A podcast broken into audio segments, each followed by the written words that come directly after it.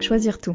Faire rimer ambition professionnelle et personnelle. Prendre du temps pour soi, ne rien sacrifier. Bienvenue dans Les Équilibristes, le podcast qui invente de nouvelles façons d'intégrer toutes les facettes de la vie le plus sereinement possible pour œuvrer à l'égalité femmes-hommes dans les entreprises, les organisations et la société plus largement. Pour traiter ces sujets millefeuilles, à la fois intimes, familiaux, sociaux, économiques, vous entendrez ici des conversations avec des mamans, des papas, des couples, des experts qui choisissent tout et nous livrent ce que ça signifie pour eux et comment ils avancent. L'ambition de ce podcast, vous rassurer, vous faire réfléchir, rire et prendre du recul. Et surtout, vous mettre en action pour construire la recette qui vous convient. Je m'appelle Sandra Fiodo et ces questions me passionnent depuis que je suis devenue maman et manager en même temps. Merci de votre écoute, je me réjouis de faire avancer ces sujets avec vous. Salut les équilibristes Cette semaine, c'est un papa que vous allez entendre et j'en suis très heureuse. Vous savez à quel point il me tient à cœur qu'on entende femmes et hommes dans les équilibristes. Mais avant de vous parler de mon invité du jour, je voulais vous parler de Jenny Chamas, que vous aviez entendu dans l'épisode 9 des équilibristes. Jenny est coach pour femmes équilibristes, les leaders ambitieuses comme elle les appelle. Jenny a aussi un formidable podcast, Femmes et ambitieuses, dans lequel elle aide les leaders ambitieuses à dépasser leur blocage interne et leur donne des clés pour franchir une étape décisive dans leur carrière. C'est ça que j'adore. C'est rempli de conseils pratiques, de, de, références à des situations réelles. Elle y aborde des thématiques très variées. La légitimité, l'argent, le leadership. Un des derniers épisodes sur la procrastination m'a particulièrement plu, je vous le conseille vraiment parce qu'en fait il paraît qu'on est tous des procrastinateurs, qu'on le pense ou pas. Jenny fait aussi des interviews dont une m'a vraiment touchée, celle de Radha Hatem, gynécologue obstétricienne et fondatrice de la Maison des Femmes à Saint-Denis, dont la mission est d'aider les femmes vulnérables et victimes de violences. C'est un épisode que je vous conseille franchement aussi. Si je vous parle de Jenny en introduction de cet épisode, c'est parce que sa mission est importante et parce que j'adore son podcast, mais aussi parce que l'invité du jour, François Galen, c'est son mari. J'ai été très heureuse que Jenny nous mette en relation parce que François avait beaucoup à partager sur son parcours de papa équilibriste. Il est directeur d'activité dans l'énergie et le papa de leurs deux jeunes enfants, Charlie et Prune. Le parcours de François est riche et nous a permis d'aborder plein de sujets, tous les sujets qu'on aborde avec les mères équilibristes. L'expatriation pour suivre sa conjointe, les rééquilibrages dans le couple et la communication comme fil conducteur, l'impact du modèle familial, le syndrome du bon élève. Et on a aussi parlé des problématiques qui se posent aux managers d'aujourd'hui autour de la flexibilité du travail. Le télétravail, c'est un dû? Comment on adapte son management, la mesure de la performance? Et on a terminé avec des sujets qui me tiennent à cœur. Gratitude, définition de la réussite, et comment on éduque ses enfants pour qu'ils soient bien dans leur basket en évitant du mieux qu'on peut les clichés de genre. C'était une discussion passionnante, alors je vous laisse écouter François. François, bienvenue et merci beaucoup d'avoir accepté euh, cette discussion avec moi. Je suis ravie de t'accueillir. Euh, et avant de te laisser te présenter, je voulais, je voulais partager l'anecdote de la manière dont je t'ai contacté. Alors j'ai lancé un appel sur Instagram il y a quelques mois euh, demandant aux auditeurs et auditrices qui ils avaient envie d'entendre dans le podcast. Et j'ai eu que des suggestions de femmes. Et j'ai dit non mais vous rigolez ou quoi vous? Ils sont où les hommes là-dedans? Et Jenny m'a envoyé un message en me disant Eh ben, mon mari, je te propose d'interviewer mon mari parce que c'est un super papa équilibriste. Euh, et donc, elle m'a raconté deux, trois choses et, c'est comme ça qu'on a été mis en contact. Donc, je salue Jenny au passage. Je la remercie. Euh, donc, Jenny qui est coach de vie euh, pour équilibriste, justement. Hein, pour, je vais te laisser te présenter, François, et puis après, on va rentrer directement dans la discussion. Très bien. Euh, bah, écoute, je vais essayer d'être euh, synthétique. Euh, donc moi c'est François, je suis papa de deux enfants, Charlie 6 ans et Prune 3 ans. donc j'ai 37 ans, je travaille dans la rénovation énergétique des bâtiments auprès des particuliers, notamment les mmh. plus modestes. J'habite Paris, on vient de déménager mais en restant toujours à Paris intramuros dernièrement et ça a été l'occasion de évidemment de rentrer euh, davantage dans notre processus de parents avec le changement des écoles, la nounou, les ah chambres, etc., etc. Ah oui, changement d'école et tout, ouais. Et puis oui, la totale. Ouais, sinon c'est pas drôle. Et euh, et alors, je vais commencer par te poser une question que qu'on ne pose en général qu'aux femmes. Euh, est-ce que tu te projetais dans la paternité? Est-ce que quand tu étais euh, jeune étudiant ou jeune, euh, jeune diplômé qui commençait sa carrière, est-ce que tu, tu, te disais tiens un jour je serai papa et ça aura ou pas un impact dans, dans le reste de ma vie, dans ma vie pro en particulier? Alors je dirais que c'est pas une question que je me posais à ce moment-là pour les mhm. périodes que tu as citées. Après ça a toujours été quelque chose je pense, à la fois d'évident et, de non dit. C'est-à-dire que bah, dans le schéma familial dans lequel j'ai grandi, finalement, c'était un petit peu évident d'avoir des enfants. C'est quelque chose finalement qui, qui, est vraiment partie intégrante de qui on est, de comment on est éduqué. donc une famille plutôt équilibrée. J'ai deux sœurs. on est trois, donc on est cinq dans la famille. Mes parents sont toujours mariés. Voilà, l'ambiance est bonne, etc. Donc finalement, c'est un, schéma qu'on reproduit assez facilement. Mhm. En tout cas, en termes de, de, schéma de pensée. Euh, et, finalement, pour répondre euh, encore plus loin à ta question, je pense, c'est que euh, je me suis jamais vraiment projeté avant d'être papa, en fait, le jour où mhm. je suis devenu papa. Donc, pour la grossesse de, de Jenny, typiquement, c'était un, un, sujet, puisqu'elle se projetait bien davantage que moi, mhm. et que moi, en fait, c'est devenu réalité le, jour où, où, Charlie est né. Oui. Et avant ça, tu t'es pas dit, tiens, je vais devoir changer des choses non, euh, hmm. j'avais du mal à me projeter. Donc, euh, j'étais encore euh, à fond dans mon travail, avec les copains, les, etc. etc. La, vie pour un homme, pour la grossesse de sa femme, honnêtement, ne change pas. Alors oui, il y a des choses à faire, il y a quand même des, des moments à être présent, mais globalement, l'impact et, et, la, et comment, les conséquences, notamment sur finalement le, corps de la femme et l'appréhension que, que, la femme peut avoir de la naissance et de la maternité, me semble beaucoup, beaucoup plus fort euh, donc pour une femme que pour un homme, en tout cas jusqu'à euh, la naissance. Et donc c'est déjà un premier, finalement, euh, une première inégalité, quelque part. Ouais, c'est sûr. Et on a souvent cette discussion avec mon mari parce que je reçois pas mal de commentaires et de hum, témoignages de, jeunes femmes qui écoutent et il y en a plein qui n'ont pas d'enfants et qui me disent que d'écouter, ça les rassure sur le fait que c'est possible. Et, d'où la question que je t'ai posée, c'est que en fait, il y a énormément de femmes qui se freinent dans leur désir de, de maternité en se disant que ça va être compliqué. Et je me, je me demande toujours si c'est le cas pour les hommes ou pas. Et je me dis que peut-être le jour où ce sera le cas, on sera, même si c'est, enfin, c'est pas chouette en fait de se dire qu'on est obligé de, de se freiner dans ses désirs euh, en se disant que ça marchera pas. Mais je dirais que c'est une appréhension euh, euh, quand même chez les hommes, où ils se disent, bah, euh, il y a certaines choses, pas tant le travail, je pense, pour les hommes, mais en tout cas autour de moi, plus sur les activités personnelles, mm. le sport, les voyages. la vie à deux aussi, le couple. je pense que les appréhensions des hommes sont davantage tournées vers, vers mm-hmm. ça que, que sur l'impact sur la vie professionnelle. Et je pense que c'est très différent aussi euh, sur cet aspect pour, euh, pour une femme. Ouais, c'est sûr. Et donc Charlie, il est né en 2014, 2015 2014. 2014. Et en 2015, vous êtes partis en Corée, tous les trois. Exactement. Charlie avait, avait 9 mois, non même pas 6-7 mois. Ah ouais. Alors comment vous avez décidé ça? Comment vous l'avez organisé? Comment ça s'est passé?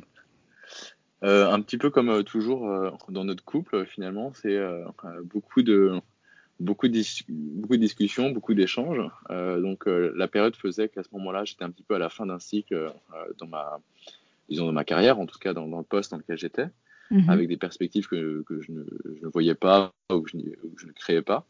là où Jenny était plutôt en, en attente depuis, disons, 6, ouais, 9 mois d'un changement majeur dans sa vie professionnelle avec une prise de poste de management qui mhm. nécessitait, dans l'entreprise dans laquelle elle était, de partir à l'étranger. D'accord. Donc c'était un vrai choix quand même assez euh, lourd finalement pour nous.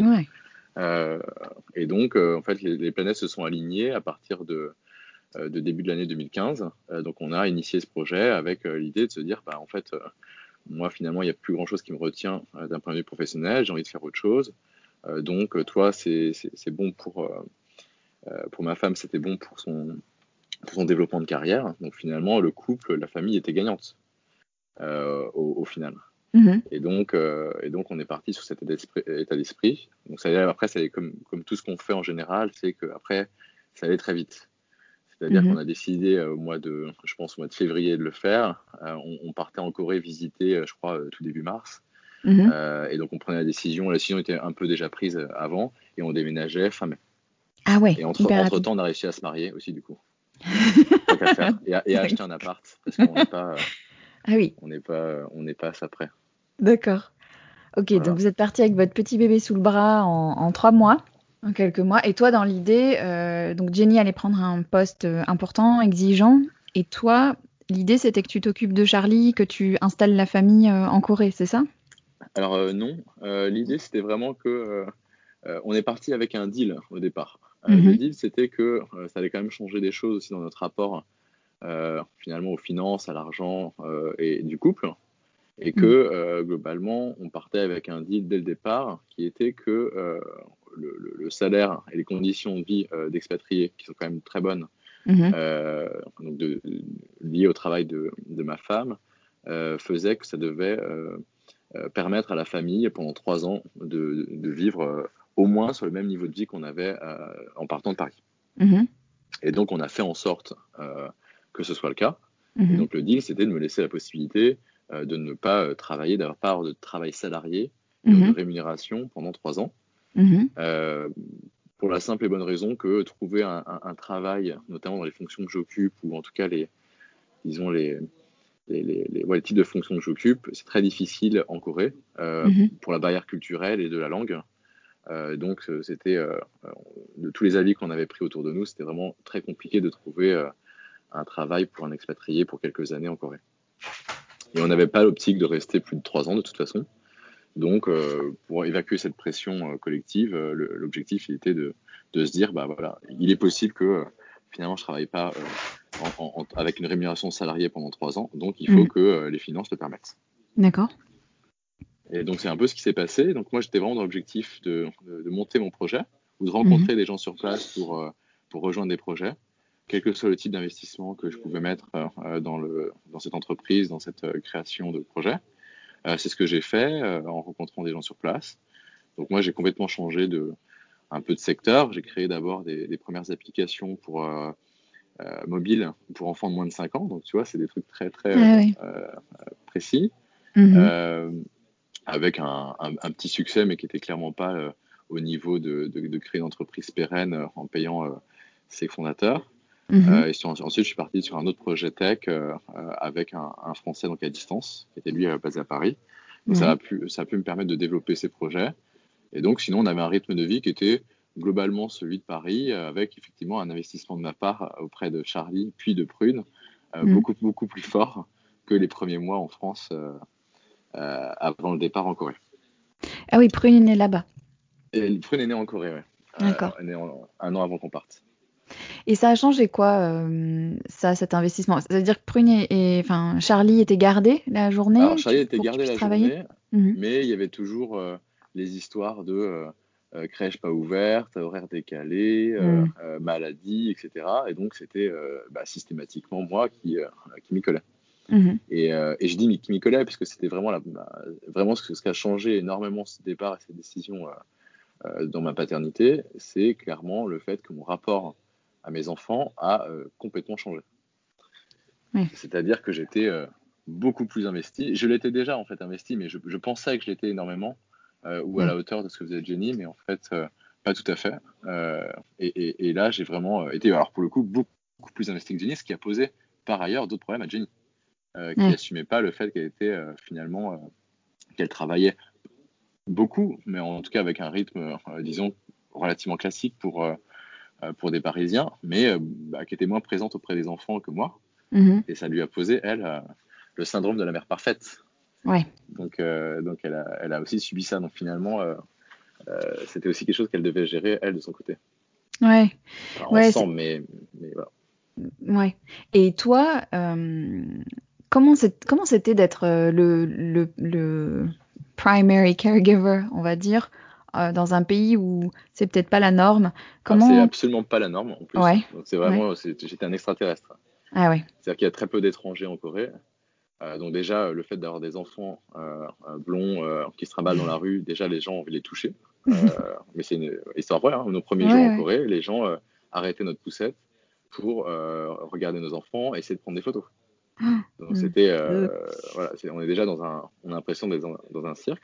Mm. Euh, alors euh, un, un homme qui se trimballe en journée avec un porte-bébé euh, en short parce qu'il fait chaud, en train d'acheter des lingettes ou de changer son, son fils, les gens, ont- ils hallucinent. Ouais. Ça, ça n'arrive quasiment pas. Ouais. Et donc, euh, donc oui, mais après, ce sont des, voilà, c'était, ça se passait très bien parce qu'il n'y avait pas du tout de, de regard de, de jugement, etc. C'était plus Ouais. une, une attraction pour eux.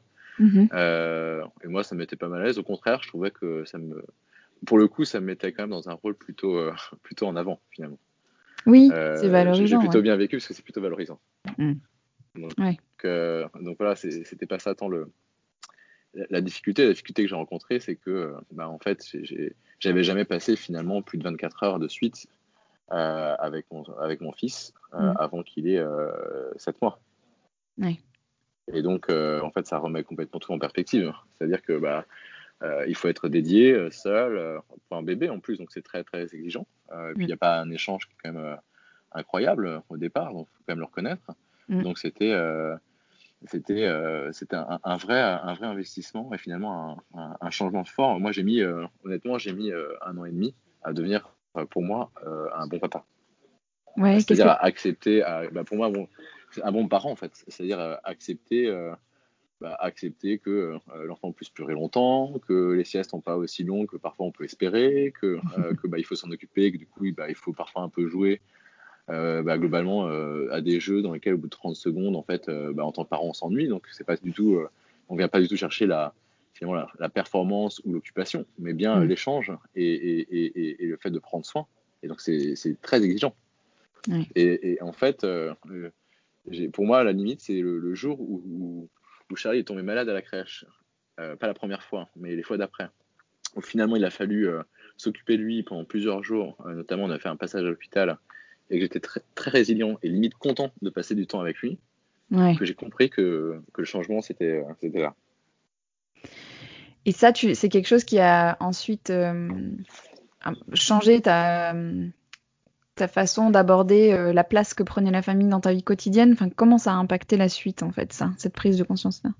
Bah, euh, Je sais pas, en fait, j'étais. Euh, je pense que j'ai déjà impliqué dans tout ce qui était décision, etc., mais beaucoup moins mm. sur la partie opérationnelle. Donc, donc j'étais beaucoup plus résilient finalement que ma femme sur les pleurs, le fait de, consacrer son temps à ses enfants. Et, finalement, Jenny l'a fait dans un second temps. Donc, ce que ça a changé dans notre famille, c'était que bah, globalement, quand il y a des moments de tension, de fatigue, etc., bah, c'était moi qui m'occupais des enfants. Ouais. Et c'était évident pour moi. Et qu'est-ce qui vous a, qu'est-ce qui vous a amené à revenir en France et comment ça s'est passé ce retour-là? Euh, bah, C'était un contrat de trois ans, donc c'est très, euh, c'est très pragmatique. C'était un contrat de trois mmh. ans. Nous, on pensait même rester moins longtemps, euh, éventuellement faire un autre pays plus proche de, de, de, la France. Et, et, finalement, on est allé au bout du contrat parce qu'on n'a pas eu finalement d'opportunité. Et en fait, on s'y plaisait plutôt bien. Une fois qu'on a décidé de partir, en fait, on se rend compte qu'on euh, finalement on est très bien là où on est. C'est pas qu'on se mm. sentait mal, mais on se disait toujours que bah, ce serait pas ici euh, éternellement. Et, euh, et, donc voilà, la décision a été prise finalement avant notre départ. On savait qu'on n'allait pas rester plus de trois ans, donc on mm-hmm. allait juste au bout du contrat quasiment. Et puis on a décidé de revenir à Paris. Tout, tout, une fois de plus, les planètes étaient alignées pour qu'en fait ce soit évident que, que le retour était à Paris. Euh, c'est à ce moment-là que Jenny euh, a découvert euh, le, le, coaching et le self-coaching avec Brooke Castillo, sa, sa professeure aux États-Unis. Mm-hmm. donc c'était l'été de la naissance de Prune, mm-hmm. donc un an avant notre départ. Et donc, elle a voulu en faire finalement une, activité professionnelle, sa profession, à partir de septembre-octobre, donc quelques neuf mois avant notre départ. Mm-hmm. Et donc, ça nécessitait de, revenir à Paris pour les conditions de, financières, de, de, de, networking, de clientèle, etc. Donc, euh, et, moi, j'étais évidemment pour euh, revenir à Paris. Pour, euh, j'étais plutôt dans un mode où je voulais reprendre une activité professionnelle salariée qui me permettait quand même d'entreprendre au, sein d'une entreprise. Mhm. donc, ce que j'ai trouvé, et donc, et donc, c'était un petit peu évident pour moi. D'accord. Et donc, quand vous êtes rentré à Paris, toi, tu t'es lancé dans un, dans un nouveau poste. Tu as, trouvé quoi comme boulot en rentrant à Paris? Un peu le boulot idéal pour moi. Euh, mmh. euh, j'ai rejoint mon, mon, ancien boss euh, dans, toujours dans la rénovation énergétique, hein, donc, dans mmh. lequel j'étais déjà. J'avais travaillé par, auparavant dans tout ce qui était baisse des émissions de CO2, donc je voulais vraiment retrouver du travail dans ce secteur. Enfin, pour moi, c'était évident. J'ai toujours voulu travailler pour la lutte contre le réchauffement climatique, donc c'était vraiment une évidence. Après, les portes étaient très ouvertes sur les, les, possibilités. Et j'ai rejoint mon, mon ancien boss qui, euh, qui, qui, est, un mec très, très smart euh, avec qui j'adore travailler, mhm. euh, qui m'a proposé de, de, monter une activité, enfin de rejoindre, de, de, prendre la tête d'un projet et de créer une activité donc je fais de l'entrepreneuriat en fait, donc j'entreprends finalement un peu pour Mhm. lui. Mhm. Euh, et, et- et c'est très bien. C'est un, un mode de fonctionnement qui, me- qui me va très bien, où je suis très très autonome, très libre euh, sur la sur l'ensemble de la, la gestion d'une euh, business unit, en fait, une entreprise, au sein de l'entreprise, mais avec des moyens qui sont euh, colossaux par rapport euh, Ouais. au, au- au mien. Et donc j'étais dans un, un entre-deux entre le salariat un peu classique et l'entrepreneuriat à son compte, euh, qui me va très bien aujourd'hui. D'accord. Mais alors, et ce qui m'intéresse là, c'est donc tu as pris un poste qui est exigeant. Euh, Jenny se lançait. Comment? Au départ, au départ énormément, parce que j'étais vraiment en mode projet, donc euh, donc c'était très très exigeant en termes d'horaire notamment. D'accord. Et Jenny en même temps se lançait dans euh, sa formation pour devenir coach, c'est ça? Avec Ouais, beaucoup d'investissement. Exactement. Ouais. Exactement. Enfin, il y a la Ça- formation qu'elle avait déjà un petit peu commencé avant, donc euh, elle l'a fait vraiment en mode lean startup, c'est-à-dire qu'elle a commencé euh, avec ce le bagage qu'elle avait et en même temps elle se formait, euh, au- au- au- notamment aux États-Unis. Mhm. Donc euh, elle a peu- elle a fait, elle a- on a un peu tout fait en même temps. quoi. Ouais, c'est ça, ça. c'est un peu classique chez nous. D'accord. Ouais, c'est comme le coup Et- du déménagement et du mariage. ça. C'est on- c'est pas juste on déménage et, et on Mm. change de boulot, etc. C'est on le fait avec un enfant de 6 mois, puis on se marie, puis on achète un appart. Et, et donc c'était un peu pareil. Donc euh, Et comment, alors, comment, euh, aujourd'hui c'est pareil en fait, as toujours ce poste exigeant, Jenny qui a un business qui, qui, qui marche très bien. euh, comment, comment vous vous organisez? Jenny parlait, j'aimais bien dans les- dans, dans l'interview que j'avais faite d'elle, elle parlait de euh, chacun son tour. Mais là j'ai l'impression que c'est tous les deux en même temps, donc comment ça se passe? Alors, euh, euh, alors chez nous, le mode de fonctionnement, il a, il a toujours été. euh, enfin, il, n'a jamais varié. Mhm. C'est-à-dire qu'on essaie d'avoir une, une, une équité. Moi, j'ai- j'aime pas trop le terme d'égalité. Mhm. euh, parce que ça veut, pour moi, ça n'a pas de sens. Euh, ça peut pas être égal. C'est-à-dire que c'est trop rigide. euh, ça laisse Mhm. pas de place à- au changement. Il faut que ce soit équitable. C'est-à-dire que les, les deux personnes s'y re- s'y retrouvent euh, et soient satisfaites avec, euh, euh, avec l'organisation qui est mise en place. Et, et du coup, c'est beaucoup de discussions, beaucoup d'échanges parce que les, les conditions peuvent changer. Euh, et donc, on, est, on a une, une équité, je pense, qui est assez bonne. Euh, donc, euh, souvent, les semaines, par exemple, on se, on se les répartit en général le week-end d'avant. Euh, et on se dit, bah voilà mes impératifs pour la semaine d'après. Donc, on ajuste en fonction de l'impératif de l'autre. Donc, il y a Mhm. qui fait le matin, l'autre le soir. Parfois, les, parfois, on fait un enfant euh, euh, chacun le matin. Parce qu'en plus, il y a deux écoles différentes. Donc, euh, du coup, euh, on s'est dit, bon, bah là, en fait, la bonne organisation, c'est peut-être de prendre un enfant euh, euh, chacun le matin, finalement. Alors, on, on ajuste, mais toujours dans l'optique de, euh, globalement, de trouver un équilibre qui fait qu'à la fin, c'est plus ou moins euh, 50-50 en termes de dépôt d'enfants, quoi. Mhm. C'est un exemple. hein. Euh. On aime tous les deux cuisiner, donc du coup, c'est pas un sujet. Euh, Donc en fait, euh, bah, celui qui a plus le temps à un moment, il cuisine un peu plus. Donc il y a des semaines où Jenny cuisine beaucoup plus que moi, puis il y a des semaines où c'est l'inverse. Euh, euh, Il y a des semaines où je me dis, tiens, ce soir, à pas d'heure, je vais faire un plat comme ça, ça sera, le, sujet il est éteint pour le lendemain. Voilà, c'est une organisation, beaucoup de communication.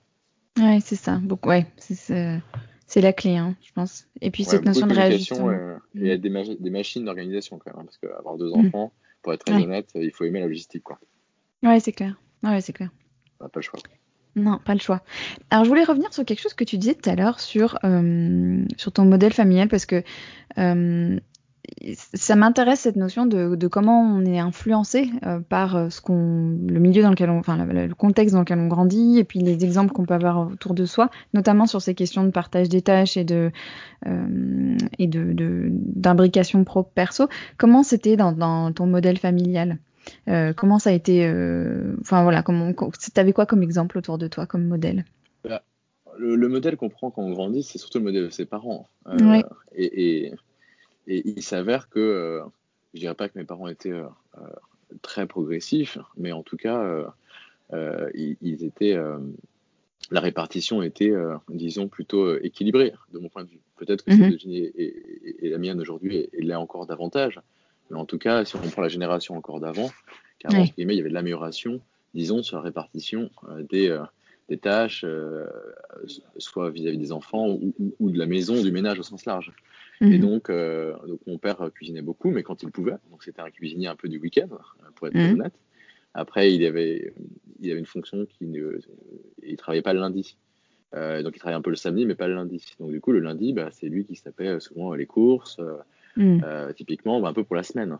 Donc, typiquement, ma mère a, fait les courses un peu sur le tard quand mon père a repris le travail le, lundi. D'accord. ma mère n'était pas très bonne cuisinière, ma, ma grand-mère l'était.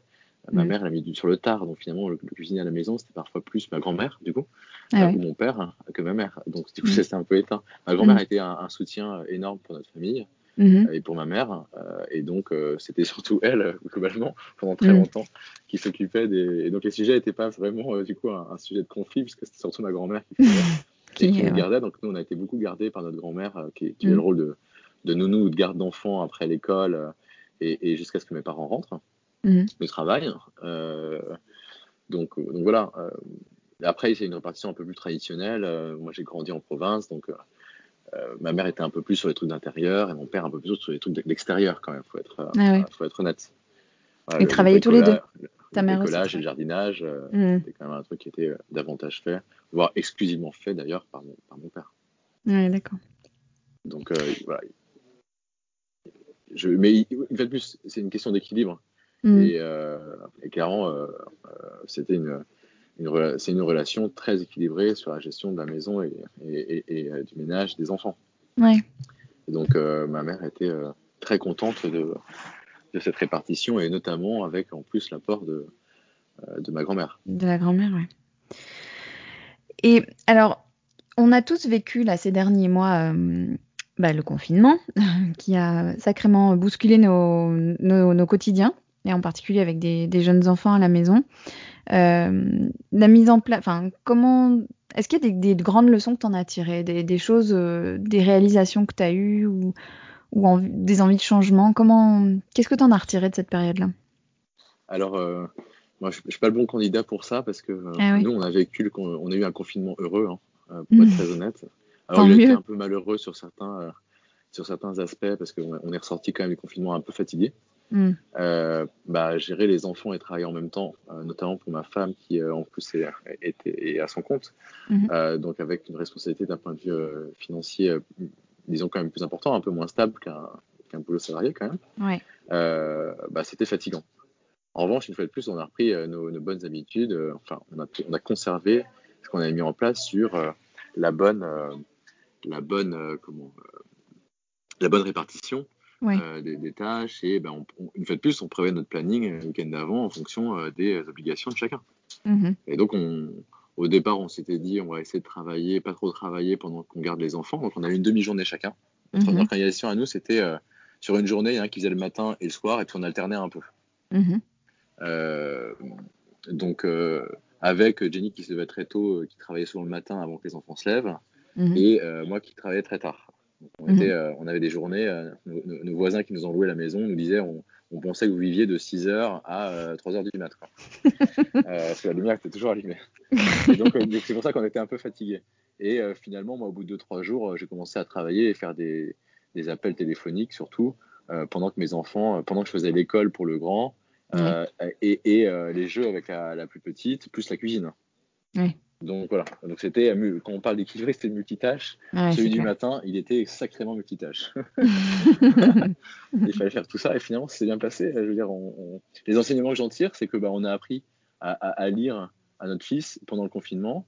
Euh, bah, ils avaient mis en place un système de un peu de lecture avec un logiciel en ligne. Alors lui, il aime bien les, les tablettes, machin. Il n'en fait pas beaucoup, mais mm. quand il en fait, il adore ça. Donc, du coup, euh, il le demandait souvent. Et du coup, ça lui a un peu appris à lire. Donc, on a un petit peu accentué euh, sur ça. Euh, moi, je me, suis mis avec lui au maths tranquillement. Mm-hmm. et donc, en fait, on a l'impression d'avoir fait progresser. ils, ont été plus autonomes parce que du coup, ils n'avaient pas trop le choix. C'est-à-dire qu'on était moins disponible. Mm-hmm. ils avaient moins d'une personne à disposition pour eux. Donc, ils ont beaucoup plus joué ensemble et de façon autonome. Alors, du coup, il y a eu des bêtises, mais en tout cas, ils ont, ils ont fait ensemble avec une grande complicité. et, donc, ça les a rendus euh, très autonomes, par ailleurs, plus autonomes. Donc, en fait, mhm. je, regarde des choses très positives. Et puis, on était dans des conditions euh, meilleures qu'à Paris, finalement, puisqu'on était euh, dans une maison en province, un peu perdue, à côté de la mer, dans la campagne. Donc, en fait, pour les enfants, limite, ils ne voulaient pas rester, quoi. Ouais. Ouais, je comprends. et donc, après, on est sorti nous lessiver. C'est-à-dire que les, horaires étaient quand même très larges. Mm. Et globalement, ça pèse. Enfin, c'est pas quelque chose qui peut être durable. Mais ouais, c'est pas Le confinement, à part il n'a pas remis en question euh, la famille qu'on était, ou la répartition des tâches, etc. En revanche, euh, il nous a fait prendre la décision encore plus vite de déménager pour quitter notre quartier du 11e, très dense, un peu sale, où on était pas plus satisfait en fait de la vie de famille qu'on avait. D'accord. Donc on s'est rapproché du, pour partir de Paris pour aller en Bretagne le plus rapidement possible. Donc on est ah, parisien du coup désormais. Ah super. Et c'était une décision qu'on avait prise, mais, mais en fait le confinement l'a accéléré. Voilà ce qui a changé pour nous. C'est ça qui a changé, ouais. Mais pas. Alors, tu vois, moi, dans les, dans les auditeurs et auditrices, j'ai l'impression qu'il y a beaucoup de gens qui se sont dit, bah, moi, je veux passer plus de temps avec ma famille ou, euh, euh, tu vois, de, passer autant de temps avec mes enfants, ça m'a fait du bien, je veux réintégrer ça dans ma vie. Il n'y a pas eu ce genre de, de choses chez. Non, ouais. Non, non. Au euh, contraire. non, ouais, non, non, en fait, garder des enfants la journée, c'est un métier qui est extrêmement exigeant.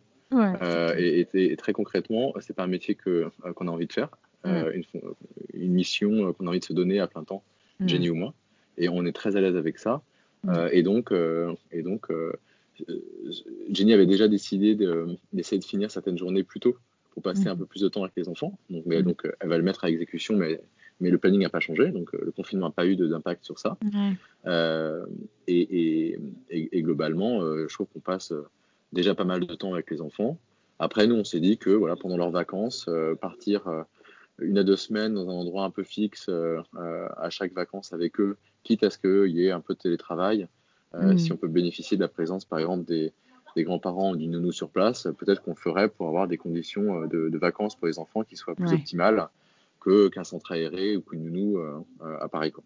Mm. Voilà à peu près ce que ça a changé pour nous. On n'a pas une grosse envie de nature on voulait systématiser euh, ce qu'on faisait déjà euh, au même endroit. Donc, nous, on mhm. était plutôt dans un projet de, résidence secondaire, en fait, en Bretagne, là d'où je viens. ah, tu viens de Bretagne? D'accord. Oui. Hmm. C'est là où on a passé le confinement, du coup. Ah oui. donc, euh, donc, pour la famille, c'est un peu une évidence aujourd'hui. Oui, d'accord. Et alors justement, tu vois, il y a beaucoup de débats en ce moment sur le, télétravail, la manière dont il doit perdurer. Euh, clairement, l'organisation du travail euh, change là. Euh, comment ça se passe dans, ton entreprise et, pour toi en particulier? Pour le, télétravail. Est-ce que le télétravail, c'était déjà quelque chose qui faisait partie des, options? Est-ce que, c'est, est-ce que ça perdure? Enfin, Moi, j'utilise. Alors, quand je suis arrivé à nouveau dans ma boîte, comme j'avais travaillé de chez moi, j'avais un peu essayé de pousser le télétravail pour moi mon entreprise était plutôt réfractaire en général mhm. au, télétravail. Mhm. pourtant, c'est une entreprise jeune, mhm. dirigée par quelqu'un de relativement jeune, mais euh, quand même réfractaire sur ça. Clairement, l'entreprise a changé euh, de, euh, de, mode opératoire et, de pensée en quelques semaines. Parce qu'ils se sont rendus compte que le télétravail, c'était possible. Alors, les règles changent, les règles de management changent, sont plus compliquées, donc il y a un accompagnement des managers qui est nécessaire. Mais en revanche, l'entreprise, elle a complètement, j'ai envie de dire, switché de euh, point de vue du jour au lendemain. Euh, nous, notre chance au sein de mon activité, c'est pour ça que euh, j'utilise souvent cette blague, c'est que je dis merci à la RATP qui nous a permis pendant un mois, au mois de décembre, janvier, de télétravailler, parce qu'on était en télétravail quasiment un mois. Et donc, nous, on était déjà prêts au télétravail. C'est-à-dire que du jour au lendemain, les gens étaient déjà équipés d'un PC, etc. Donc, en fait, c'était un, c'était vraiment une. On se posait pas de questions du jour au lendemain où l'entreprise a, anticipé le, confinement. Donc la semaine précédente, notre, notre, notre PDG nous a dit écoutez, euh, à partir de mercredi, tout le monde en télétravail jusqu'à nouvel ordre. Et mhm. donc les gens étaient, euh, pour, pour ceux qui n'étaient pas équipés, euh, très vite. Et donc le télétravail est devenu, pendant un certain temps, finalement un peu la norme pendant le confinement. Et là, il y a un retour progressif au euh, travail en entreprise avec une part de télétravail qui est de l'ordre de, je dirais, 40 à 50% Ouais, d'accord. Donc c'est quand même un changement massif euh, avec, euh, avec un objectif de, de dire que la norme reste le travail au bureau et le télétravail est une confiance donnée par l'entreprise et le manager aux salariés. C'est comme ça qu'on envisage aujourd'hui le télétravail au sein des filles. Du coup. Et ça, comment c'est hum, Parce que j'ai l'impression que hum, ça fait quelques années déjà, enfin c'est pas j'ai l'impression, c'est avéré, depuis quelques années déjà, les aspirations des, salariés changent beaucoup, euh, notamment sur euh, ces questions de télétravail et de euh, l'imbrication pro, perso, etc. Qu'est-ce que toi t'en perçois en tant que manager des attentes des salariés? Alors, moi je suis relativement conservateur déjà sur le télétravail, dans la mhm. mesure où ça va vraiment, c'est quelque chose qui doit être un peu personnalisé en mhm. fonction du type de poste de la personne. Et donc, euh, j'ai pas, euh, je suis pas un fan, clairement pas du tout un, fan du 100% télétravail, euh, ni, d'ailleurs du 80%.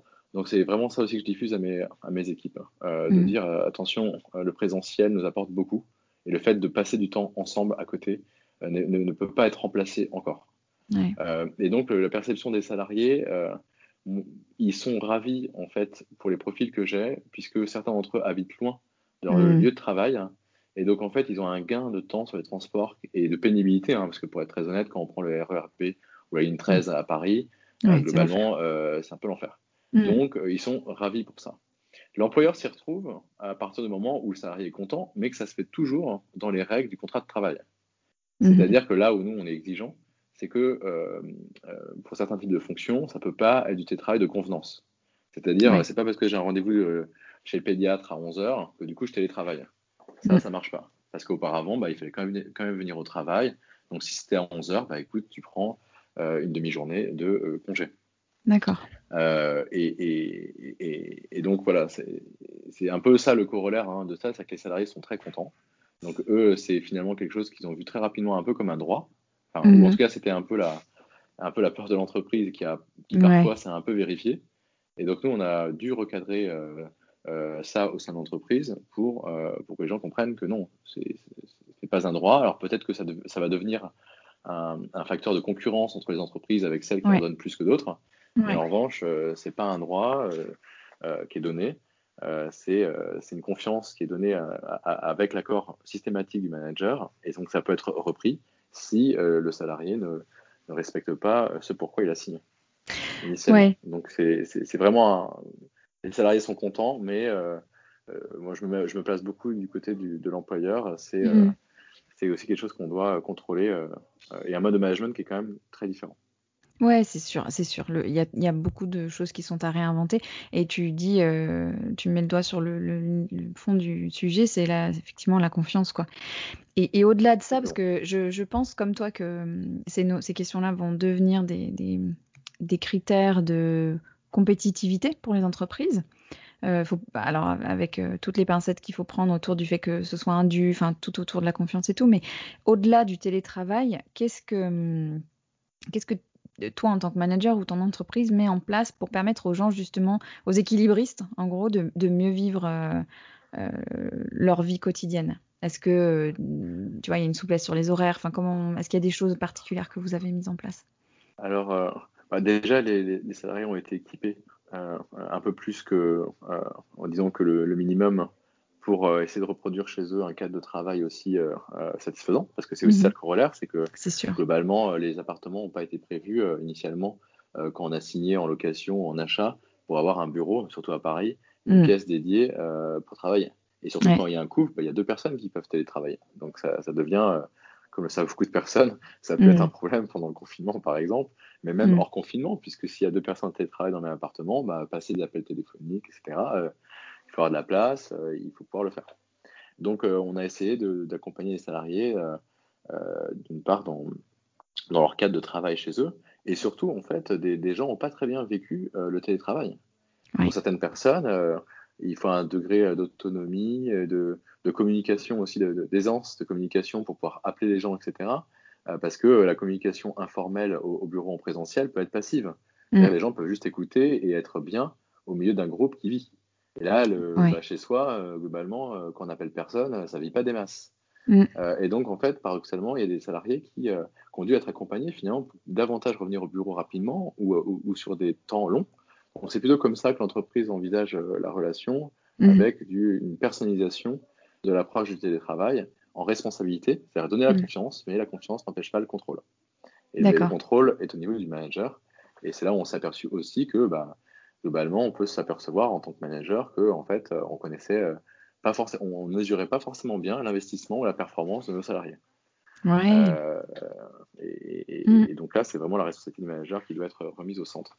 Donc, euh, pour, répondre à ta question plus, plus finement, le, le, les flexibilités des horaires, euh, bah, c'est toujours un peu embêtant parce que ça dépend des profils. Euh, S'il y a des mhm. gens qui sont très autonomes ou, tu, ou, qui sont sur un forfait jour, des cadres à forfait jour, bah, en fait, euh, s'il a un rendez-vous à 9h, personnel ou à 10 heures, c'est sa responsabilité. On sait qu'il mm. va rattraper derrière et on va mesurer davantage les résultats mm-hmm. par rapport et, les missions que l'exécution, par exemple. Mm. Moi, j'ai beaucoup de gens, il y a des types de profils qui sont des salariés qui sont beaucoup dans, l'exécution. Et donc, bah, globalement, ce sont des gens qui, s'ils ont un, une réunion personnelle à 11h, de 11h à midi, bah, en fait, dans le contrat de travail, c'est pas possible, normalement. Et en mhm. plus, c'est pas des gens qui vont forcément rattraper entre 17 et 18 heures parce qu'ils doivent s'occuper de leurs enfants, etc. Et ils vont pas bosser le soir. Donc, mhm. du coup, en fait, euh, bah, c'est l'entreprise, c'est pas juste la flexibilité, là, c'est juste l'entreprise, elle donne des heures. Euh, et ça, ça s'appelle des congés. D'accord. Euh, donc, donc, donc, ça existe déjà dans le droit du travail. Et après, évidemment, l'entreprise est déjà bienveillante et déjà flexible dans les faits. Mhm. C'est-à-dire que ben, quand une salariée dit, écoutez, souvent une femme malheureusement, mais qui dit je vais emmener mon enfant chez le pédiatre parce qu'il va pas bien et il y a, y a les, jours enfants malades, mais une fois de plus, les enfants sont quand même souvent malades, souvent plus que les jours qui sont attribués. Donc, donc du coup, c'est pas suffisant. Et donc, voilà, évidemment, on va lui dire, bah, tu vas chez le pédiatre, tu ne vas pas forcément prendre la journée de, de, de, de, congé. L'avantage de ça, c'est que ça permet quand même aux salariés de revenir plus rapidement au travail, hein, puisqu'en général, le pédiatre, l'école, etc., c'est à côté du logement. Et mm. donc, euh, la, personne peut revenir avec ou sans son enfant chez elle pour télétravailler. Donc, il y a quand même un travail qui est fourni. Et si ça se fait juste sur euh, un jour, par exemple, ou deux, eh ben, l'entreprise peut être conciliante, euh, le manager, sur ça. Mais ça ne peut mm. pas être quelque chose de systématique. C'est-à-dire que bah, c'est la même personne et l'enfant est souvent malade ou il y a souvent des problèmes, bah ouais, mais à un moment, les problèmes, les problèmes personnels des gens ne doivent pas être les problèmes de l'entreprise. Et, on peut être conciliant, à l'écoute, mais euh, mais il y a quand même bah, un travail qui est demandé, des missions euh, qui doivent être remplies, des objectifs également. Et donc, euh, et donc voilà, c'est vraiment c'est manager les, deux. Après, voilà, à titre personnel, et ce que peuvent faire mes salariés très bien, c'est adapter et choisir leur jour de télétravail en fonction, par ailleurs, des, de leur planning personnel. Typiquement, quand on doit euh, comment, euh, euh, sur le temps du midi, typiquement, il y a beaucoup de choses qui se passent et c'est plus pratique à côté de chez soi. J'ai fait les rentrées, par exemple, donc il y a toujours une bienveillance, je pense, dans les entreprises qui sont quand même bienveillantes. Il y a une, une, attention particulière le jour de rentrée, les jours de rentrée, parce que bah, les jours de rentrée, c'est tout le temps 10-11 heures. la première année pour les maternelles, c'est une heure. Hein, donc, bah, de 10 mmh. à 11, c'est difficile de travailler toute la journée. Quand la pré-rentrée est à 10 heures, il dure une heure. Et donc là, euh, typiquement, euh, être chez soi pour télétravailler, par exemple, l'après-midi, euh, parce que le conjoint garde l'enfant ou est gardé par une nounou ou par les, par, les grands-parents, bah, c'est quand même mm. plus pratique. Moi, j'ai fait la, pour finir, j'ai fait la rentrée de mon, de mon fils, j'étais à, à 13h30, 13h30 à l'école. Bah, si j'avais dû partir de mon lieu de travail pour revenir, pour ensuite repartir, je le faisais pendant les heures de travail et, et, je l'aurais fait. Euh, mais euh, là, c'était quand même plus pratique d'être déjà à la maison. C'est sûr. Et en fait, ce que tu dis là, et c'est un peu tout le, sujet derrière ces questions de flexibilité et tout, c'est cette notion de management par les, par les résultats, quoi. Et de, de il y a des missions à accomplir, il y a des résultats à produire, et, finalement, il n'y a que ça qui, c'est ça l'indicateur, quoi. Et c'est ce que le télétravail nous a forcé à, à mettre en place. Exactement, et moi j'essaie d'insuffler ça. Alors c'est difficile pour, euh, pour certaines équipes, notamment l'équipe de production. Moi je suis dans le tertiaire, mais on a quand même des équipes de, un peu de production euh, euh, administrative, mais production quand même. C'est difficile de faire passer le message que globalement, vous ne devez pas que des horaires. Certes, dans votre contrat de travail, vous devez des horaires à l'entreprise et, remplir des missions, mais en fait, moi ce qui m'importe, c'est les résultats. Et donc, je, je, veux lire dans chacun, chacune de vos actions les résultats que vous obtenez et pas les moyens que vous avez déployés. Mm. Parce qu'en fait, les moyens, ce sont les vôtres. Ils peuvent être différents d'une personne à une autre. Et moi, en fait, ce qui m'intéresse en, tant que directeur d'activité, c'est ce que vous nous permettez de réaliser collectivement. Et donc, ce sont les résultats. Et donc, mm. moi, je veux le dire dans vos commentaires, dans vos emails, dans les échanges, des résultats et pas des moyens. Mm. Et, faites-le vis-à-vis de vos clients, faites-le vis-à-vis de nos partenaires. Et donc, euh, c'est ce que j'essaie en tout cas d'insuffler ça euh, aux managers qui sont en dessous de moi et, et moi en tant que manager à, manager par les résultats et donc aussi être bienveillant en fonction de ça. Quelqu'un rempli euh, est performant euh, et bien dans son job, on va pas aller l'embêter sur un rendez-vous exceptionnel. c'est ridicule. C'est mm. créer un problème avec le salarié où il n'y en a pas. Ouais, tout à fait. Mais si c'est quelqu'un qui performe pas très bien, qui a une tendance à, à, demander souvent ou à se créer des problèmes, bah, on va être beaucoup moins conciliant. Il faut savoir être aussi juste et, et, parfois il y a des conversions difficiles et des décisions difficiles à prendre, mais ça c'est tout l'intérêt d'avoir des managers. C'est ça. Et, en fait là, le ce qu'il y a derrière ça, c'est que c'est toute la complexité des, hum, politiques de flexibilité, c'est qu'on essaie de faire des choses qui soient un peu euh, justes, et donc il faut trouver l'équilibre entre euh, des, politiques qui soient accessibles à tous, et en même temps, euh, chacun est différent, et on peut plus ou moins faire confiance, et enfin voilà, chaque cas est différent, et on est obligé de s'adapter à un moment ou à un autre, quoi. Mais en tant que parent, euh, pour être très mm. honnête, euh, la flexibilité, elle est très faible, puisque euh, la rigidité est apportée par l'école, par exemple. L'école, elle, n'est pas flexible. Les heures n'ont pas changé, on ne peut pas choisir ses jours, etc. Mm. etc. Il n'y a pas des classes de, tournantes entre les niveaux où on pourrait choisir, tiens, cette semaine, je fais trois jours, etc. Donc, c'est pas flexible. Donc, le, travail des parents, il ne peut pas être rendu très flexible parce que parce qu'on a un impératif qui est euh, globalement euh, l'école et l'éducation de nos enfants à l'école. Mm. Alors, il y a une flexibilité qui est possible, c'est de faire l'école euh, de ses enfants à domicile, mais là, c'est un investissement personnel extrêmement, extrêmement engageant. Donc là, on revient sur le schéma de je m'occupe de mes enfants à plein temps. Ouais, ouais, Sinon, c'est ouais. pas, pas très flexible, l'école. Non, c'est pas très on a 5-10 minutes pour déposer nos enfants. en plus, on va être très à l'heure. ni trop en avance, ni trop en retard en plus en ce moment. Euh, et c'est vrai à la sortie. Et donc, mm. euh, ça, c'est un impératif de la journée des parents. Donc, ça, c'est pas flexible. Après, ce qui est, rendu flexible, c'est de là où on part, pour aller les chercher ou les Ouais, exactement. Et du temps qu'on met pour y aller et tout ça. Exactement. Et, euh, et, donc, toi, tu es, directeur d'une business unit. tu incarnes ce, fait de, de, un moment, dire ben, je pars je sais pas, je sais pas quelle est la culture d'entre en entreprise, mais il y a, y a, plein d'entreprises où c'est mal vu de partir avant une certaine heure. Euh, toi, tu assumes de partir pour euh, chercher tes enfants. Est-ce que tu as, l'impression que tu donnes un, exemple, que tu, que tu ouvres la voie d'une certaine manière en faisant ça? Disons que une fois de plus, ça dépend comment les messages sont, euh, sont reçus. Il n'y a pas que mm. la manière de les donner. C'est-à-dire que je pense que ce que voient les, mes collaborateurs de moi, euh, c'est quelqu'un qui est quand même à s'impliquer euh, dans sa vie familiale. Et donc, parfois, bah, euh, je suis parti à 15h30. Mhm. ils n'ont pas à savoir d'ailleurs si c'est pour un rendez-vous d'entreprise de, mhm. ou personnel. Mais en même temps, ils savent que j'ai travaillé parfois à 1h ou 2h du mat. Donc, je, donne à la fois le bon et le mauvais. Enfin, d'un point de vue parent, un peu le bon et le mauvais exemple. C'est que moi, ce que je veux leur faire comprendre, c'est que j'attends pas d'eux à ce qu'ils travaillent, et évidemment, surtout pas d'ailleurs, tard le soir, etc. C'est un mm. choix personnel que je fais. Euh, je demande pas aux gens de me répondre, surtout pas à ce moment-là. Mais moi, à mm. ce moment-là, c'est le moment où j'ai décidé de travailler. Et ben, mm. j'attends qu'ils accueillent aussi ma propre flexibilité, c'est-à-dire qu'ils l'acceptent aussi. Mm-hmm. Mais du coup, j'attends pas d'eux euh, qu'ils aient la même chose. Et donc, je pense que c'est de, ce rapport de confiance, quand les choses sont dites, et dans ce rapport de confiance, où euh, bah, parfois, quand les choses ne sont pas dites, elles sont, euh, elles sont comprises par, par un collectif. Mm-hmm. Et ça, c'est vraiment euh, dans la, manière d'être, euh, de la manière d'être juste, la manière de faire passer des messages pour le coup, euh, et, et, de manager. À partir du moment où c'est les résultats qui comptent, ils voient bien en moi que je mets tous les moyens possibles pour les atteindre.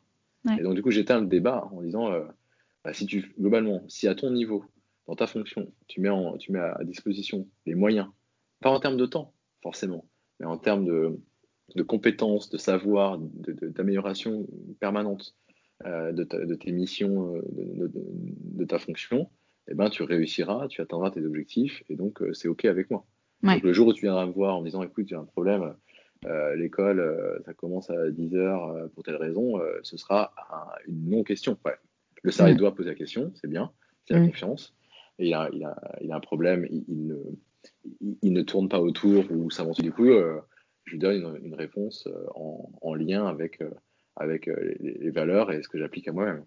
Euh, et donc, du coup, je pense que les gens sont très, très à l'aise avec ça. Et je fais en sorte que mes managers aient, euh, un mode de fonctionnement similaire, avec, alors, avec leurs propres moyens, évidemment. Oui.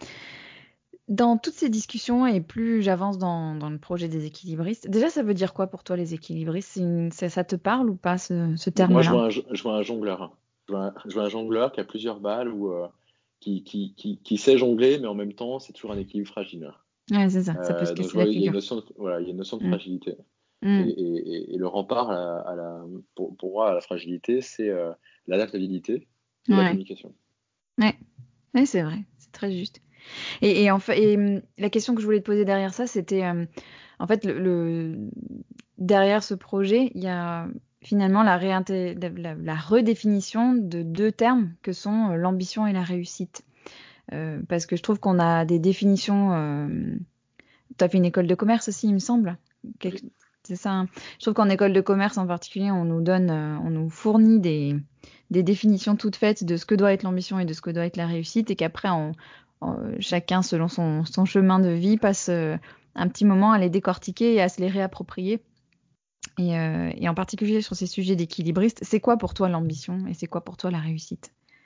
Alors, moi, je, rebondis quand même sur, ta, sur, ton, euh, ton, comment, ton, avis sur l'école commerce. Je suis d'accord que c'était vrai, en tout cas, quand j'y étais. Le symbole de la réussite dans mon école était très incarné euh, par éventuellement un seul type de fonction d'ailleurs. Donc, c'était mhm. très, très, très, très, mono-parcours. Mhm. et ça a un peu éclaté. C'est-à-dire qu'effectivement, les gens ont mis du temps à faire leur propre parcours. Donc, c'est mhm. vraiment dommageable pour les gens parce que clairement, on n'avait pas l'esprit très ouvert, pour être très mm. Et je m'inclus évidemment fortement dedans. Euh, je pense que les choses ont changé. Je pense qu'elles ont déjà changé et je pense que euh, la crise sanitaire elle va les, changer davantage. Et donc, dans l'éducation, j'espère au sens large. Du coup, euh, les, gens vont être, je pense, plus ouverts, plus divers dans, ces milieux-là. et moi, je le vois déjà dans les générations qui m'ont suivi. Hein. J'ai mon beau-frère, donc un, des, un des, comment, des frères de, de ma femme, euh, qui a fait la même école, euh, clairement, euh, je pense que son environnement était plus propice à, la diversité des parcours. Et, je le vois aussi dans, sa promo et de, des échanges qu'on a. Et son parcours, du coup, aussi. ma définition de, l'ambition et de la réussite, je pense qu'elle a évolué clairement dans le temps. C'est-à-dire que j'ai mmh. été très vite aussi. voilà, c'est le, syndrome du bon élève. Quoi. Moi aussi, je l'ai eu. C'est vraiment c'est important pour mes parents, euh, euh, quand tu es petit, euh, de réussir, d'aller à l'école, de bien travailler. Et donc, c'est ce à quoi je me suis appliqué pendant très longtemps. Et donc, bah, j'ai toujours fait les choses en responsabilité. C'est-à-dire, quand, quand, même quand il y avait la fête, etc., en école de commerce ou les moments, bah, en fait, le, fait de réussir dans les études restait quelque chose d'essentiel, d'important.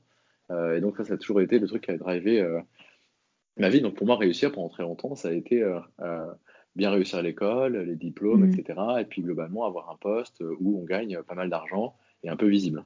Voilà. Mmh. Et eh ben euh, ça a un peu sauté au moment où j'ai, euh, je suis revenu. Moi, j'ai travaillé un peu à Londres euh, un an avant de, de, revenir en France. Et c'est un peu sauté quand je suis revenu en France parce que je, je me suis, j'ai une période où j'ai cherché un emploi pendant 3-4 mois. Et mmh. c'est là où, bah, globalement, on a du temps et, et, et, quand on se donne la, la, chance et les moyens, eh ben, on réfléchit un peu sur, euh, finalement, un peu, on remet un peu tout en question. C'est un peu la table qui est renversée. La table n'est pas très vieille, mais elle est renversée quand même. Et on se dit, mm. euh, voilà ce que j'ai comme acquis, euh, voilà ce que éventuellement je peux faire, voilà ce que font les autres, mais en fait, est-ce que je vais vraiment faire comme les autres? Ça a l'air d'être un peu chiant. donc, mm. en fait, qu'est-ce que tu as envie de faire quoi? Et c'est un peu dur parce que moi, je, à toutes les personnes qui se posent encore la question, et, notamment des, des amis et, un ami proche à qui je pense très fort à, cet instant, c'est tente, essaie. Euh, chute, chute, euh, trompe-toi, mm. mais, mais fais quelque chose. Quoi. Mm. Et, et, donc, pour moi, la, réussite, euh, elle est multiple. La réussite, c'est c'est clairement se dire, quand on a le temps, quand on se pose, que ce qu'on fait, c'est top, et qu'on est content de l'équilibre qu'on a mm. de, sa vie personnelle, qu'on est en bonne santé, que, que, que, globalement, on, on, vit de toute façon, en tout cas avec, avec ses ambitions un, niveau de vie euh, qui est bon. Euh, euh, et, donc ça, c'est la réussite. C'est pour moi, c'est vraiment la réussite, c'est cet équilibre fragile qu'on ne trouve pas à chaque instant, mais quand on mais quand on s'arrête un peu et qu'on regarde pas les petits problèmes qu'on a eu dans la journée ou hier, mais qu'on regarde sur plusieurs mois, ce qu'on a accompli, ce qu'on a fait, qui on était il y a 4-5 ans, on, est une, on a l'impression d'être une meilleure personne. On est sur le, le chemin finalement d'une vie J'aime pas. Il n'y a pas d'obligation de réussite finalement. La réussite, c'est limite un terme que, que, que, j'aime pas. C'est vraiment euh, fais ton chemin de vie personnel, euh, en famille. Et quand tu te poses, est-ce que tu es content de ce que tu es en train de faire euh, De ce que tu as fait? Et en fait, quand on regarde la personne qu'on était, ou les mails qu'on envoyait, ou les messages qu'on envoyait à ses potes, à sa famille il y a 4-5 ans, c'est clairement une meilleure personne aujourd'hui. Je progresse, j'espère que ce sera toujours le cas et que et voilà, et que à la fin de ma vie, je me dirais, bah, j'ai mené la vie comme je l'ai entendu. Comme je l'ai entendu. Cette idée de progression, elle est, très belle et c'est, je, partage ton avis là-dessus. Ça me ferait une super transition avec ma dernière question, mais j'ai quand même envie de t'en poser une autre. Euh, par rapport à, aux petites, tu as une petite fille, tu as un petit garçon. Euh, comment tu te dis qu'on peut les élever euh, de manière à ce qu'ils soient bien dans leur basket, tu vois, à ce qu'ils puissent euh, mener la vie qu'ils ont envie de vivre et tout en étant bien avec eux-mêmes, avec les autres. Comment on peut elle est vaste, hein, ma question, on pourrait y passer des heures. je, sais, mais, je sais, mais je pense que tu, tu, tu abordes en partie, j'imagine, ou tu sous-entends une partie qui est euh, aussi l'éducation, euh, en tout cas l'éducation euh, garçon-fille, finalement, avec les éventuelles différences que ça peut créer dans la durée. C'est très compliqué, puisque moi je constate que Jenny est plutôt, disons, traîne dans des cercle plutôt féministe quand même et assez engagé. Euh, quand je dis plutôt, c'est je suis plutôt sympa, euh, c'est très engagé euh, et ça, ça, nourrit énormément de, de conversations entre nous, mm. mais qui sont toujours ouvertes, mais, mais parfois un peu difficiles. Mm. Et, et, et, et, sur l'éducation, moi j'ai vécu un peu un, pas un traumatisme, c'est un peu un grand mot, mais mais je suis un peu déçu de voir que malgré nos efforts euh, ou pas, ou pas d'ailleurs, mais malgré les personnes que nous sommes aujourd'hui euh, et, qui euh, pensons être très, très, très, égalitaires entre pas notre fils et notre fille, parce qu'ils n'ont pas le même âge, etc. Ils font pas la même chose, mais entre, entre garçons et filles, je constate que ma fille, et pourtant je me bats au quotidien sur ça, a une préférence pour le rose. Et, je l'ai vécu un peu en me disant mais non, c'est pas possible. C'est qu'est-ce qui a fait qu'on tombe sur celle-ci? Est-ce que c'est juste parce que le rose fait partie des couleurs et qu'en termes de probabilité, elle pouvait tomber dessus de façon équitable ou en fait elle est orientée? Évidemment, la réponse elle est que c'est c'est pas un hasard. Hein. Et, qu'est-ce qui a créé ça? Et donc on s'est un peu posé la question. Et on s'est dit, bah, en fait, on n'est pas les seuls à gérer l'environnement de nos enfants. Euh. Il y a la, garde, euh, les personnes qui les gardaient. Euh. Il y a la crèche qui ont été traitées quand elles étaient petites en Corée, par exemple, ou au retour en France avec la mm. garde. Elle a été gardée avec un petit garçon. Est-ce que nous se comportait exactement de la même façon, etc. nous, nos parents, bah, qui ont subi aussi un, voilà, des différences un peu différentes, enfin des, des, pardon, des, des comment, un, mode, une éducation un peu différente où il peut y avoir des, des, des différences femmes plus fortes que, que, que, notre couple. Il y a l'école, qui est un lieu qui. et puis tout l'environnement, où où je vois encore, bah, en fait, dans des rayons euh, de magasins, euh, rayons enfants, euh, garçons, filles. Et qu'on voit les Même couleurs qui ressortent. Hein. Et, et, dans beaucoup de marques. Ouais, Alors, il y a des marques qui se, qui se revendiquent justement un peu neutres sur, sur ça, très bien. Mais en fait, en vrai, sur les, la majeure partie des vêtements qui sont achetés, il y a des rayons enfants où on voit quand même plus du bleu avec des super-héros, avec des filles et des licornes. Et, ça, mm. et nous, ça nous rend fous. Donc, comment on fait au quotidien bah, C'est très simple, on combat ça. Mais mm. c'est tous les instants. C'est de pas traiter, euh, je pas j'essaie de pas traiter ma fille euh, différemment de mon fils mm. euh, au même âge, disons. C'est dans le choix des vêtements. moi, je me bats quand c'est moi qui l'habille le matin. je me bats, je vais mettre une robe, et non, on va mettre un pantalon. Tiens, aujourd'hui, on va mettre un pantalon. et, on ne peut pas mettre sa robe avec des fleurs, quoi. Mm. Et tous les jours. Et du coup, et, où elle s'habille, elle a vu son déguisement de princesse que je sais pas qui lui a offert, que je voulais brûler. Euh, bah, du coup, elle a envie de le mettre, elle se trimballe avec. Et ça me rend mm. fou. mais je peux pas l'interdire parce que en même temps, c'est ce qu'elle a envie de faire. Et donc, j'ai pas envie de, non plus de, euh, de la brider, de l'interdire, euh, de lui interdire les choses. Donc, bah, donc du coup, elle le fait. Mais, mais, derrière, on essaie de, de, de, voilà, sur un tas de petites choses au quotidien, de, de, de, comment d'avoir ce, ce, focus. Mais il, il, est très clair que on ne va pas, euh, euh, on ne va pas réussir à, à, planifier euh, complètement, enfin, à rendre plane ces, différences entre notre fils et, notre fille. et il faut être très honnête, il y a quand même des, des, événements qui font qu'aujourd'hui, être une femme, se balader dans la rue tard, par exemple, ben, mm. c'est complètement inégalitaire.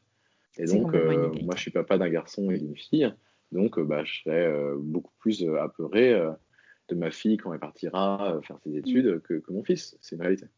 Euh, donc, euh, on essaie de combattre, mais on sait par ailleurs que c'est pas être fataliste de, le dire. Hein. On sait que les choses vont, évoluent encore trop lentement, mais elles évoluent de mon point de vue positivement. Mais il est clair que pour l'éducation de notre fille, et quand elle sera grande, elle les subira aussi, peut-être moins, j'espère, que sa maman, mais elle subira quand même. Et donc, il faut qu'on la prépare à, ce monde qui est moins facile, même en France, pour une femme qu'un homme.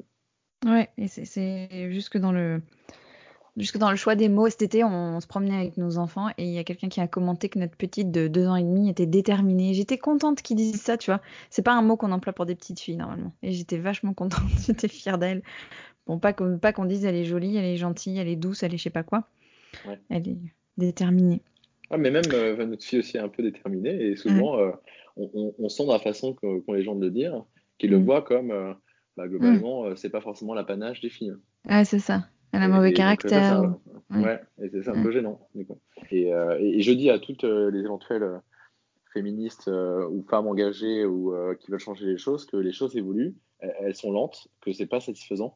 Mais il faut aussi voir, comme je disais tout à l'heure, quand il faut s'arrêter pour voir le chemin parcouru, il mm. faut aussi savoir reconnaître qu'on ne peut pas demander à des gens qui vivaient il y a 100 ans, 150 ans ou 50 ans de euh, de vivre dans le monde euh, d'aujourd'hui comme s'ils avaient 20 ans, avec, euh, avec l'éducation qu'ils ont eue. Il faut aussi, il faut aussi comprendre l'autre pour qu'il puisse évoluer et être à l'écoute et éventuellement changer les choses. on ne peut pas tout renverser, malheureusement, on ne peut pas tout changer du jour au lendemain. en revanche, il faut s'en donner les moyens. Ça, c'est sûr. Et il faut embarquer tout le monde. donc, on sait que notre fille va subir des différences. Bah, je suis contre ça, je, dis, je suis contre. Mais, mais en revanche, bah, j'essaierai d'être un, un garde-fou pour ça, le plus possible. Euh, mais il faut aussi que je la prépare à, cette différence et c'est malheureusement très factuel. Mm. De quoi tu es fier, François? Wow, vaste question. euh, je, suis, euh, je pense que je suis, je suis fier de la famille qu'on est aujourd'hui euh, mm. et du papa que je suis aujourd'hui. C'est ma plus grande fierté, je pense, des dernières années. Euh, et, je suis fier de réussir à le concilier avec, euh, avec une vie professionnelle euh, aujourd'hui très épanouissante. C'est vraiment pour moi un gage de fierté et, du coup de réussite, a priori, qui, est, qui, est, qui, est, très fort. Et je sais par ailleurs que c'est un équilibre qui reste fragile et, que, et que je célèbre souvent les succès, mais je garde toujours en tête le fait que les choses ne sont jamais acquises définitivement et qu'il faut constamment se battre, se remettre en question pour pour euh, les conserver ou, ou, en avoir d'autres.